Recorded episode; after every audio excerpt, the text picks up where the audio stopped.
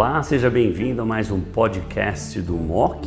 Hoje nós vamos falar sobre caquexia, o mecanismo de ação, estratégias para tentar reverter esse problema que é muito comum em pacientes com câncer avançado. Para falar desse ponto, nós temos o professor Dan Weizberg, professor da Universidade de São Paulo e diretor do GANEP. Deixa eu ver se eu entendi alguns números aqui. 40% das pessoas obesas, acima MC acima de 25, tem sarcopenia? É, uh, exato. É, é, é, acima de 25 é excesso de peso e obeso. Eles podem apresentar, em, tendo câncer, eles têm, nesta casuística do Canadá, que é enorme, de 4 Sim. mil casos, eles tiveram 40% foram apresentando sarcopenia. Nós lidamos com o paciente caquético o tempo todo, conforme o volume de câncer aumenta, essas citocinas inflamatórias vão aumentando e a caquexia vai aumentando cada vez mais. O que a gente pode fazer para parar isso antes de atingir o cenário de caquexia refratária? Então, o primeiro ponto é imediatamente fazer o diagnóstico. Né? Então, Uh, como eu falei, existem métodos subjetivos, existem métodos objetivos. É, a nosso ver, o, oncologista é privilegiado. Porque a caquexia, ela não é privilégio do câncer. Ela existe na insuficiência renal, hepática, diabetes. Mas o oncologista faz tomografias. E ao fazer uma tomografia, existe um software disponível hoje nos grandes hospitais aonde ele lê a massa muscular e ele te informa, basta solicitar.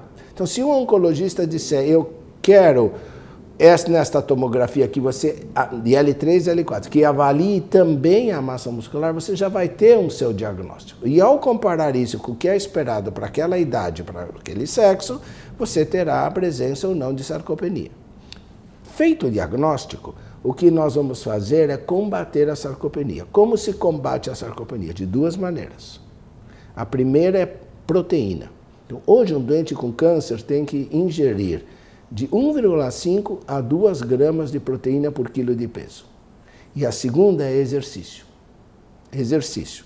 Então, pode parecer para um oncologista, mas como meu paciente com câncer vai fazer exercício? No meu consultório, os pacientes que você mesmo me manda fazem exercício, eu estimulo. Não vão correr maratona nem vão para a academia, mas um personal que poderá chegar e começar, ou até em casa, com duas garrafinhas de Coca-Cola, dessas pequenas, ele já começa pequenos exercícios, bíceps, tríceps, quadríceps, e, ele, e é claríssimo a mudança. Aliás, existem estudos mostrando em termos de exercício, menor toxicidade à quimioterapia e maior sobrevida se eles fazem.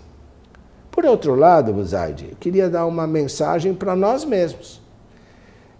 Sarcopenia fisiológica. A partir de 40 anos de idade, todos nós vamos começar a degradar a massa muscular. Eu sou testemunha viva.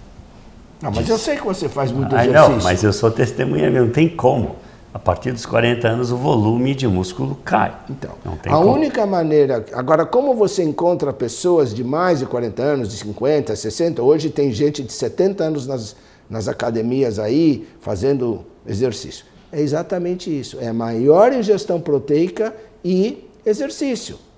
Claro que o câncer é, é, é um problemaço, né? porque tem a inflamação. Você sabe que a inflamação é terrível. Mas nós, ao longo da vida, vamos perder massa muscular. Mas tem jeito de reverter isso daí. O, existe algum produto que consegue bloquear essas citocinas inflamatórias? Eu sei que houve muita pesquisa no passado para bloquear, de fato, a fisiopatologia da caquexia. Então, existem realmente, começou com produtos anti-TNF e depois teve várias outras, mas ah, infelizmente nenhum deles provou-se efetivo ao longo do tempo. Mas o que estão tentando agora, você sabe que se for, nós vamos entrar na biologia molecular da, da caquexia, você tem dois, dois, duas ações. Na, se nós falarmos somente em massa muscular, você tem, de um lado, a diminuição da síntese. E essa diminuição de síntese por duas razões. A primeira é porque é menor ingestão. Se ele tem anorexia, ele não come proteína. A segunda razão é que essas interleucinas pró-inflamatórias que você mencionou, elas entram nas vias de síntese, nas vias proteicas de síntese e bloqueiam a síntese.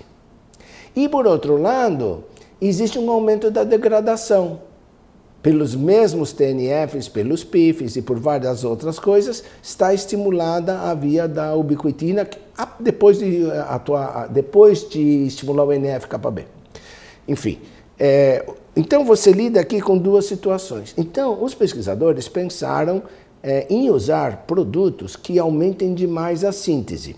Então, existe um produto que atua sobre a miostatina, que já é usado em animais, que é capaz de fazer uma vaca com três vezes mais músculo, carne, do que uma vaca normal. Então, existem hoje estudos na tentativa de usar esse tipo de drogas, ou até você poderia usar drogas na faixa de hormônios, é, é, anabolizantes, estimulantes. Oxandrolona, né? por exemplo. Por exemplo, que, é um, que pode ser usado, pode ser usado, pode ser usado junto com a proteína. Então, importante é ter um suplemento alimentar que ofereça proteína para essa pessoa, tenta estimular vigorosamente a atividade física, quer dizer, algum grau de atividade física, e depois tem essas substâncias que não são, não é tão claro, mas talvez hormônios como oxandrolona, coisas assim que possam melhorar a massa muscular e frear esse catabolismo que é característico da célula cancerosa. Exato. Muito bom. Bom, vocês ouviram aí uma aula fantástica sobre caquexia em câncer. É uma situação muito mais prevalente do que nós oncologistas vemos. Temos que atentar a isso. Tem até uma maneira simples de pedir uma avaliação da radiologia, já que existe a musculatura a nível de L3, L4 no abdômen.